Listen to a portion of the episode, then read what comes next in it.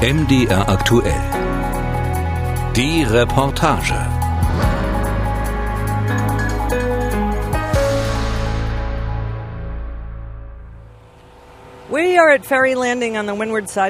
Carol Rosenberg steht am Fähranleger des US-Marinestützpunktes Guantanamo Bay auf Kuba und zeigt über das blau glitzernde Wasser auf den Militärflughafen auf der anderen Seite.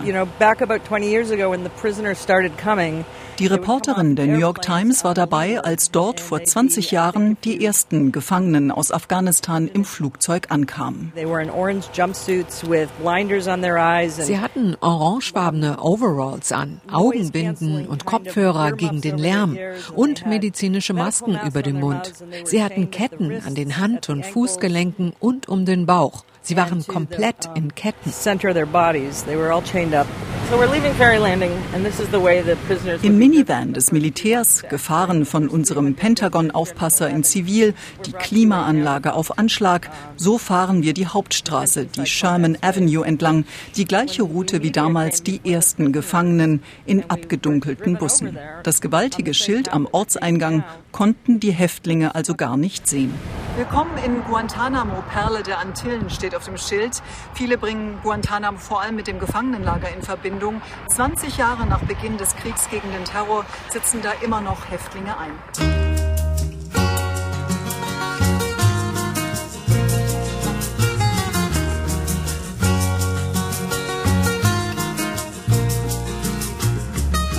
Wir fahren vorbei an tristen graubraunen Wohnblöcken und Baracken, wie sie auch auf der anderen Seite des Zaunes beim Klassenfeind in Kuba stehen könnten. Und weiter vorbei an einer schmucken weißen Kirche auf einem Hügel, einem Einkaufszentrum, einem McDonald's und einer gepflegten Einfamilienhaussiedlung, wie es sie in jeder amerikanischen Provinzstadt gibt. Rechts und links ein paar verstaubte Palmen und Büsche und Iguana-Echsen beim Sonnenbaden. Eine amerikanische Garnison mit ein bisschen Karibik-Flair. Die Sache mit Guantanamo ist, es ist eine amerikanische Kleinstadt mit rund 6000 Bewohnern. Rund 2200 sind Gastarbeiter aus Jamaika und von den Philippinen, die fürs Pentagon arbeiten. Nochmal 1500 arbeiten im Gefängnis. Und der Rest sind Navy-Familien. Sie haben eine Schule, sie haben Kinos, den Strand und das Wasser an den Wochenenden. Viele lernen hier zu tauchen. Und am anderen Ende des Stützpunkts, da ist die Gefängniszone. Da gehen die meisten nie hin. Und sie ignorieren, dass sie überhaupt da ist. And on the other end of the base, there's a prison zone that most people don't go to and most people ignore the fact that it's here. Carol, eine kleine, energische Frau in Jeans und T-Shirt, ein paar graue Strähnen im rötlichen Haar, ist ein lebendiges Lexikon in Sachen Guantanamo. Seit 20 Jahren berichtet die inzwischen 62-Jährige ausschließlich über das Lager und den Stützpunkt. Erst für den Miami Herald, jetzt für die New York Times. Alle anderen Medien schicken nur noch sporadisch Reporter. In den USA selbst ist das Lager im äußersten Südwesten von Kuba inzwischen weitgehend vergessen. Von insgesamt 780 Häftlingen sind nur noch 39 übrig und deren Schicksal, wie das des Lagers, ungewiss. Nach gut 15 Minuten Fahrt windet sich die Straße, inzwischen eine ungeteerte Piste, einen Hügel hinauf. Dahinter beginnt schon das Staatsgebiet von Kuba. Carol deutet aus dem Fenster hinunter in ein mit Bäumen und Büschen zugewuchertes Tal. Das ist die Ruine von Camp X-Ray, rund 300 Meter unterhalb. Die berüchtigten Drahtverschläge mit Zementboden und Blechdächern lassen sich nur noch erahnen. Die fünf Wachtürme aus Holz baufällig, die Zäune verrostet. Damals war der Eindruck ein anderer, erinnert sich Carol. Eine Radiokollegin sagte, sieht aus wie ein Hundezwinger. Und das traf es genau. Die US-Regierung hatte den Zeitpunkt mit Bedacht gewählt, genau vier Monate nach den Terroranschlägen vom 11. September 2001. Viele Leute waren sehr zufrieden mit diesen Bildern und der Idee, dass wir Menschen in orangenen Anzügen in Käfigen hatten, weil es hieß, die waren es. Das sind die Schlimmsten der Schlimmen. Die Botschaft war, wir haben sie. There are among these prisoners people who are perfectly willing to kill themselves and kill other people. I mean, these are people that would gnaw through hydraulic lines in the back of a C 17 uh, to bring it down. I mean, so these are very, very dangerous people, and that's how they're being treated. Killer, die vor nichts zurückschrecken, so gefährlich, dass sie selbst das hydraulische Kabel eines Flugzeugs durchkauen würden, um es abstürzen zu lassen.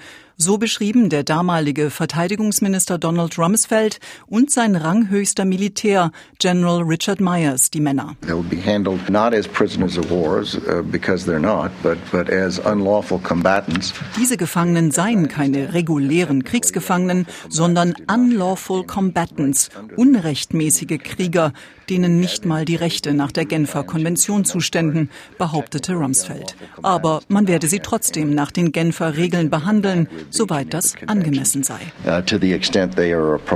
Die ehemaligen Gefangenen selbst berichten anderes. First of all, I would like to uh, Das Zoom-Meeting beginnt.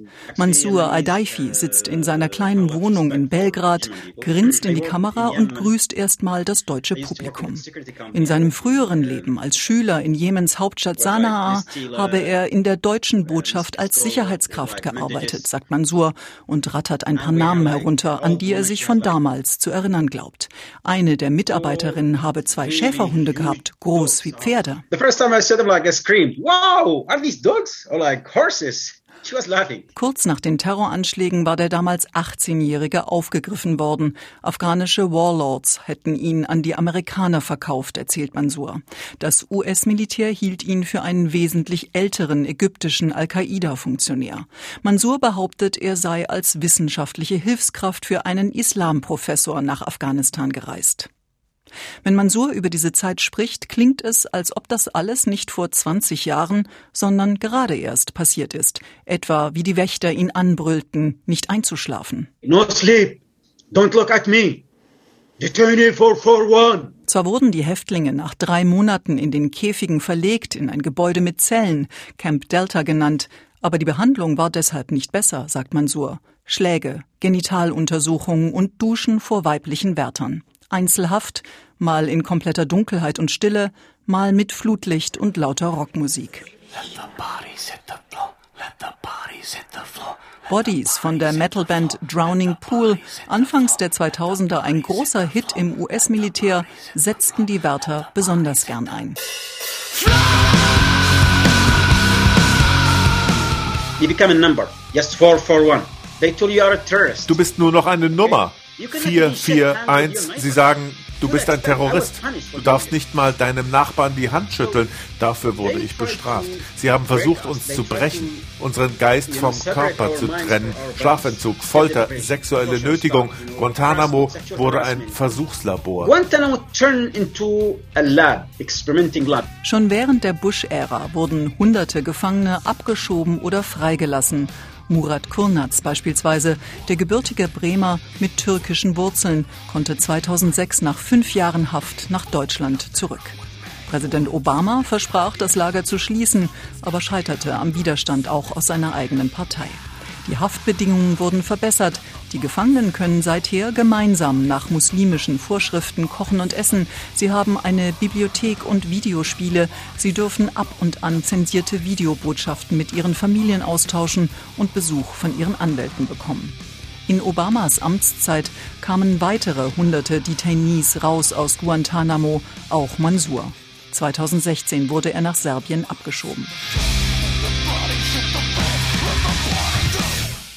Die Bush-Regierung wählte ihren Marinestützpunkt auf Guantanamo ganz bewusst als Standort für das Gefangenenlager. Die USA pachten das hügelige Gelände schon seit 1903 unbefristet von Kuba. Es ist fast so groß wie Kiel, schwer zu erreichen und gehört nicht zum Hoheitsgebiet der Vereinigten Staaten. Hier hat das US-Militär die komplette Kontrolle und entscheidet nach Gutdünken, wie viel Zugang Journalisten gewährt wird. Camp X-Ray, das verlassene Lager, können wir uns nur im Vorbeifahren anschauen, dürfen keine Fotos machen. Und bis zum jetzigen Gefängnis kommen wir auf dieser Rundreise gar nicht. Nur ein paar Kilometer hier die Straße runter ist das Gefangenenlager von Guantanamo. Für uns ist hier schon Schluss. Das US-Militär hat zum letzten Mal 2019 Journalisten ins Lager gelassen. Carol, die das Gefängnis früher mehrmals im Jahr besuchen konnte, erklärt das auf der Fahrt über den Stützpunkt so. Im Sommer 2021 seien die sogenannten High-Value Detainees, also besonders wertvolle Häftlinge, zu den übrigen verlegt worden. Was sie so wertvoll und geheim machte, diese Männer wurden jahrelang in geheimen CIA-Gefängnissen gefoltert. Sie werden als streng geheime Menschen behandelt, weil alles, was ihnen angetan wurde, wer es getan hat und wo, auch Staatsgeheimnis ist. Und diese Leute wurden jetzt in den Teil des Gefängnisses zu den anderen Insassen verlegt, den wir früher oft besucht haben. Deshalb haben sie jetzt das ganze Lager als streng geheim eingestuft und Berichterstattung verboten. Anlass für unsere Reise Ende August 2021 Prozessbeginn vor der Militärkommission gegen drei der letzten 39 Gefangenen von Guantanamo. Die bisherige Bilanz dieser Sondertribunale, entwickelt in der Ära Bush und reformiert in der Ära Obama, sieht mager aus. Nur ein einziger Gefangener wurde in zwei Jahrzehnten verurteilt und selbst der Schuldspruch gegen ihn in zwei von drei Punkten bereits wieder aufgehoben. Ein zweiter Häftling bekannte sich schuldig und könnte deshalb schon nächstes Jahr freikommen. Das wichtigste Verfahren gegen den mutmaßlichen Drahtzieher und Chefplaner der Anschläge vom 11. September, Khalid Sheikh Mohammed und vier Mitangeklagte, hat immer noch nicht begonnen, obwohl schon vor neun Jahren zum zweiten Mal Anklage erhoben wurde. Das erste Verfahren war gescheitert. Die Prozesse selbst finden im sogenannten Camp Justice statt, also im Lager Gerechtigkeit einem streng abgeschirmten Gelände direkt am Fähranleger des Stützpunktes. Aufnahmen sind hier nur im Mini-Medienzentrum und an einem kleinen Podest mit US-Flaggen und der Aufschrift Camp Justice erlaubt. In der genau anderen Richtung ist ein Zaun und dahinter dann der Gerichtssaal von Camp Justice. Fotografieren darf man ihn natürlich nicht und auch sonst nicht viel beschreiben. So viel kann ich sagen. Es ist eine fensterlose Metallhalle. Journalisten, Angehörige der Opfer und Vertreter von Nichtregierungsorganisationen können das Geschehen aus dem Besucherraum verfolgen, abgetrennt durch eine dicke Glasscheibe. Handy, Smartuhr müssen draußen bleiben, nur Stift und Notizblock sind erlaubt. An diesem Tag soll die Anklage gegen die angeblichen Drahtzieher der Terroranschläge auf Bali 2002 verlesen werden. 200 Menschen wurden damals getötet, darunter sechs Deutsche. Schwarze Gebetskappe auf dem Kopf, der eigentlich schon graue Bart henna rot gefärbt, rostrote Stoffmaske, weißes Hemd, dunkle Hose, für einen hochgefährlichen Terroristen, den die US-Regierung für den Osama bin Laden von Südostasien hält, sieht Ensep Nurjaman erstaunlich harmlos aus. Langsam schlurft der Indonesier, Hambali genannt, in orthopädischen Schuhen zu seinem Lederstuhl vorne im Gerichtssaal, flankiert von zwei Soldaten mit Plastik, Gesichtsschild und blauen Plastikhandschuhen. Fesseln trägt der 57-Jährige nicht, aber für alle Fälle ist eine Kette im Boden verankert. Hinter ihm sitzen seine beiden malaysischen Mitangeklagten. Seit 2003 sind die drei in US-Haft. Auch sie wurden jahrelang in geheimen CIA-Gefängnissen gefoltert. Aber was genau ihnen angetan wurde, Scheinertränken, rektale Einläufe, Scheinexekutionen, ist streng geheim. Wir dürfen die Welt nie wissen lassen, was ich dir angetan habe, soll einer der Folterknechte zu Hambali gesagt haben. So steht es im Senatsbericht zu den CIA-Folterprogrammen von 2014. Jetzt also sollen Hambali und die anderen offiziell erfahren, was die US-Regierung ihnen genau vorwirft.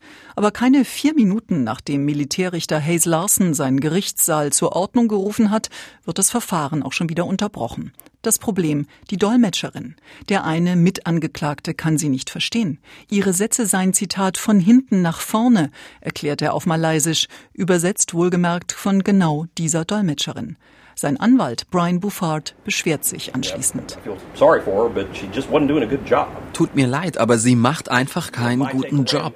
Mein Mandant muss dem Prozess folgen können und ich bin nicht sicher, dass er das tut. Richter Larsen bittet alle, möglichst langsam und deutlich zu sprechen. Zitat, so als ob sie einen Löffel Molasse im Mund haben. Anwältin Christine Funk hat aus Respekt vor ihrem muslimischen Klienten ein blaues Kopftuch umgelegt. Und auch sie klagt, dass ihr Mandant höchstens die Hälfte versteht. Außerdem gäbe es da noch ein Problem. Der Rest ihres Satzes ist nicht zu verstehen. Die Tonübertragung aus dem Gerichtssaal kommt bei den Medienvertretern hinter der Glasscheibe sowieso nur mit 40 Sekunden Verzögerung an, um Geheimnisverrat zu verhindern. Jetzt blinkt auf dem Richtertisch ein rotes Licht und es rauscht. Nach ein paar Minuten stellt sich raus, es geht schon wieder um einen Übersetzer, diesmal der am Tisch der Anklage sitzt. Ein Angeklagter hat ihn erkannt, weil dieser Dolmetscher vor Jahren vertrauliche Unterhaltungen zwischen ihm und einem anderen Rechtsbeistand übersetzt hat. Anwältin Funk ist empört. Die Anklage bräuchte doch gar keinen Übersetzer und ihr Verdacht, die wollen uns ausspionieren. Are they spying on us? I don't know. I don't know what the purpose of having an interpreter for the prosecution. I don't know what he's interpreting. I don't know what he could possibly interpret. So geht es weiter. Mit Pausen, Formalien und Beschwerden. Die indonesische Dolmetscherin sei voreingenommen, klagen die Anwälte. Sie soll zu einem Kollegen mal gesagt haben, ich verstehe nicht, warum die Regierung so viel Geld auf diese Terroristen verschwendet. Man hätte sie schon vor Jahren umbringen sollen. Jemand mit so einer Haltung hätte nichts als Stimme des Sondertribunals im Ohr der Angeklagten verloren, sagt Anwalt Buffard. Has no business being, as, as Aaron said, the voice of the commissions. In the ears of, of, of these men. Der Anlass für das Verfahren kommt am ersten Tag in nur ein paar Minuten ganz am Ende zur Sprache. Der Vertreter der Anklage liest wenigstens die Überschriften der Anklagepunkte vor, darunter Mord, versuchter Mord, absichtliche Körperverletzung, Sachbeschädigung, Terror und Verschwörung. Die chaotische Anklageverlesung sei typisch für die Verfahren vor der Militärkommission, sagt Jim Hodes, der Anwalt des Hauptangeklagten. Der erste Tag war furchtbar frustrierend und schwierig und wirft ein Schlaglicht darauf, wie schlecht diese Kommissionen geführt und organisiert sind, das schlimmste Niveau amerikanischer Justiz. Einfach furchtbar. Nur zehn der verbliebenen Häftlinge will die US-Regierung noch den Prozess machen. Die allermeisten werden weiter ohne Anklage festgehalten und bekommen alle paar Jahre höchstens eine Art Haftprüfungstermin. Eine Videoschalte aus dem Pentagon ins rund 2000 Kilometer entfernte Camp Justice auf Kuba. Das Bild ist unscharf, der Ton miserabel. Zu erkennen ein großer Raum mit Militärflaggen an der Rückwand, vorn ein Tisch, an dem drei Männer sitzen. Der in der Mitte ist Uthman Abd al-Achim Muhammad Uthman in weißem Hemd und mit gewaltigem schwarzen Bart. Die US-Regierung wirft dem Jemeniten vor, Leibwächter von Osama bin Laden gewesen zu sein. Die Anhörung vor dem sogenannten Periodic Review Board, sechs nur virtuell vorhandenen Vertretern von verschiedenen Sicherheitsbehörden und Ministerien, soll klären, wie gefährlich der 41-Jährige für die USA noch ist. Aufnahmen sind verboten. Journalisten dürfen aus einem abhörsicheren Raum im Pentagon nur für ein paar Minuten zuhören. Uthmans Anwältin Beth Jacob ist, pandemiebedingt, auch nur online dabei. Früher vertrat die New Yorkerin große Unternehmen, erklärt sie anschließend im Zoom-Interview. Heute arbeitet sie unentgeltlich für insgesamt fünf Guantanamo-Häftlinge. Ich glaube an das amerikanische Rechtssystem und ich sehe, dass die amerikanischen Rechtsgrundsätze in Guantanamo nicht angewandt werden. Es macht mich wütend, dass durch die Rechtsinterpretation meiner Regierung Menschen dort den Rest ihres Lebens verbringen müssen, ohne je angeklagt zu werden, ohne ihren Tag im Gericht zu haben, ohne die Beweise gegen sie konfrontieren zu dürfen. Ich finde das zutiefst unamerikanisch und ungerecht un-American bei der Anhörung klingt eine verzerrte Männerstimme aus dem Lautsprecher und leiert kurz die Vorwürfe gegen Uthman herunter. Er sei aus dem Jemen nach Afghanistan gereist, um im Dschihad gegen die Amerikaner mitzukämpfen. Er sei ein Leibwächter vom Al-Qaida-Chef Osama bin Laden geworden, auch wenn er das bestreite. Dann ist der Soldat neben Uthman an der Reihe, sein sogenannter persönlicher Repräsentant, der sich intensiver um den Häftling kümmert. Er versichert, dass Uthman durch die 19 Jahre Haft ein anderer Mensch geworden sei, ohne Hass auf Amerika, ohne Sympathie für den Dschihad. Das sagt auch seine Anwältin Jacob. I found him to be er ist ein sehr netter, freundlicher, dankbarer Mann und ohne jede Verbitterung über seine Situation, was mich überrascht hat, weil ich als seine Anwältin verbittert darüber bin, aber er nicht. Im Mai 21 gibt es gute Nachrichten für Uthman. Das Periodic Review Board, kurz PRB, gibt grünes Licht für seine Verlegung, so wie in den Monaten danach noch sechs anderen Häftlingen, deren Gefährlichkeit seit Beginn der beiden Regierungen geprüft wurde. Während der Trump-Präsidentschaft war kein einziges Mal im Sinne der Häftlinge entschieden worden. Insgesamt sitzen nun 13 Gefangene in Guantanamo, die auch nach offizieller US-Einschätzung nicht länger bleiben müssen. Im vergangenen Sommer reiste auch Uthmans Anwältin Beth Jacob wieder nach Guantanamo, pandemiebedingt der erste Trip der Anwältin in das Lager seit Ende 2019. There's a mixture of die Stimmung schwankt irgendwo zwischen Depression und Verzweiflung, weil die Leute dort schon so lange sind. Und Hoffnung, dass es jetzt mit der neuen Regierung vielleicht doch eine Chance auf Freilassung gibt. Doch Monate später sitzen Uthman und die anderen immer noch in ihren Zellen im Hochsicherheitstrakt. Auch vier Klienten von Clive Stafford Smith gehören dazu. Der Anwalt ist Mitbegründer der Menschenrechtsorganisation Reprieve mit Sitz in London und Louisiana. The PRB is das PRB ist ein Kängurugericht. Sie können dir zwar sagen, du bist freigegeben zur Entlassung, aber du kannst nicht gehen. Wie einer meiner Mandanten mir manchmal vorsummt. Es ist wie im Hotel California von den Eagles. Du kannst auschecken, aber du kannst niemals gehen. Hotel California, you know, you can check out, but you can never leave. And that unfortunately is the bizarre world there. You can check out anytime you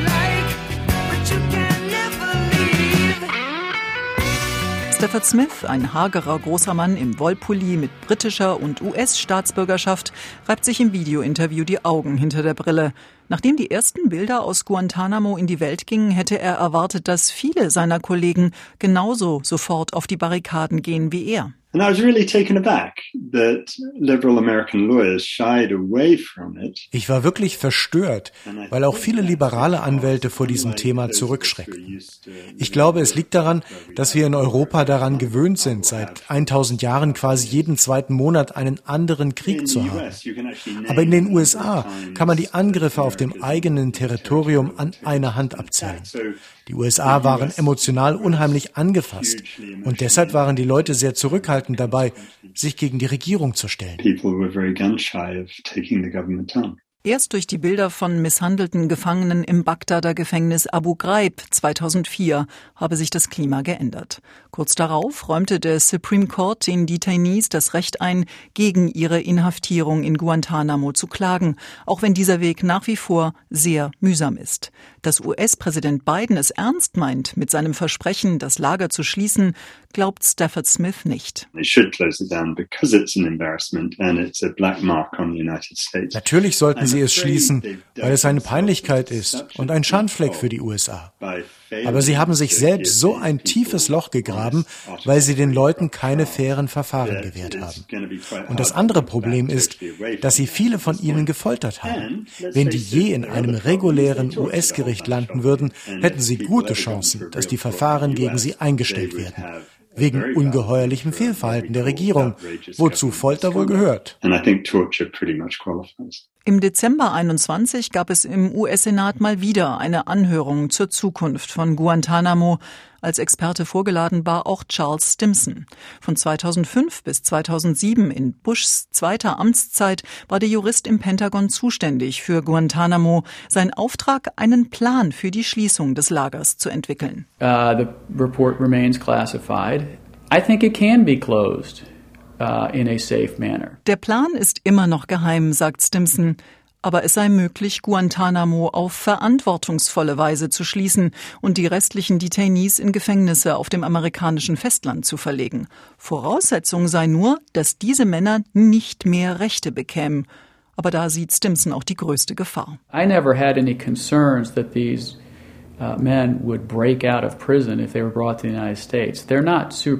ich habe keine Angst davor, dass die Leute ausbrechen. Sie sind keine Übermenschen. Sie würden auf legalem Weg rauskommen und manche von denen sagen, dass sie darauf Anspruch haben, weil sie jetzt in den USA sind. Und sie würden buchstäblich zur Eingangstür des Gerichts rauslaufen, weil irgendein Bundesrichter dieser Argumentation folgen würde.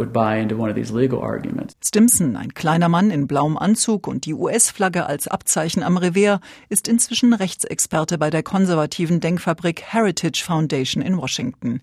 Er argumentiert, diese Männer seien Kriegsgefangene in einem Konflikt, der noch nicht zu Ende ist. Name one war. One. Nennen Sie mir einen Krieg in der Geschichte von Deutschland oder den USA, in dem Kriegsgefangene während eines Krieges freigelassen wurden. Das macht keinen Sinn. Man bewaffnet seine Gegner doch nicht, während man sie gleichzeitig besiegen will. Aber genau das haben wir seit Beginn dieses Krieges getan. Stimson verweist auf ehemalige Guantanamo-Häftlinge, die sich nach ihrer Freilassung wieder den Taliban angeschlossen haben. Einer ist jetzt afghanischer Informations- und Kulturminister. Deshalb glaubt Stimson, These detainees who have been cleared for transfer and who remain at Guantanamo Diese Häftlinge, die theoretisch verlegt werden können uh, und noch dort sind, das sind keine unschuldigen kleinen Schafhirten. Sie sind nicht Teil einer Gruppe, die zufällig dort gelandet ist. Sie verdienen es dort zu sein, bis der Präsident den Krieg beendet. Uh, Mit dieser Meinung steht Stimson nicht allein. Der Kongress hat gerade erneut verboten, Steuergelder für eine mögliche Verlegung der Häftlinge in die USA auszugeben. Obwohl die Unterbringung auf Kuba die USA jedes Jahr 13 Millionen Dollar kosten pro Gefangenem. Der Kongress und alle Präsidenten seit dem 11. September 2001 hätten jederzeit die Möglichkeit, den Krieg gegen den Terror zu beenden, sagt Stimson. Nichts hält einen Präsidenten Biden, Trump, Obama oder sogar Bush davon ab zu sagen, der Krieg ist vorbei. Außer der politische Mut, es zu tun. Aber man kann nicht beides haben. Man kann nicht sagen, Guantanamo ist ein Schandfleck, ich will es schließen und es dann nicht tun. You can't say uh, Guantanamo is a stain and I want to close it and then not close it. Die Biden-Regierung hat ja eigentlich angekündigt, Guantanamo schließen zu wollen. Die Realität hier vor Ort sieht anders aus. Es wird gerade ein neuer Gerichtssaal gebaut und ein Wohnblock, in dem die Wächter der Gefangenen im Lager unterkommen sollen. Guantanamo-Reporterin Rosenberg sagt auf der Rundfahrt über die Insel nüchtern, ich habe von der Regierung bislang nichts gesehen, was sie in die Lage versetzen würde, das Lager zu schließen. Und mir ist seit einer Weile klar, dass ich wahrscheinlich als die letzte Guantanamo-Reporterin in Pension gehen werde. Because that's what I am and there's no one else who wants to do it.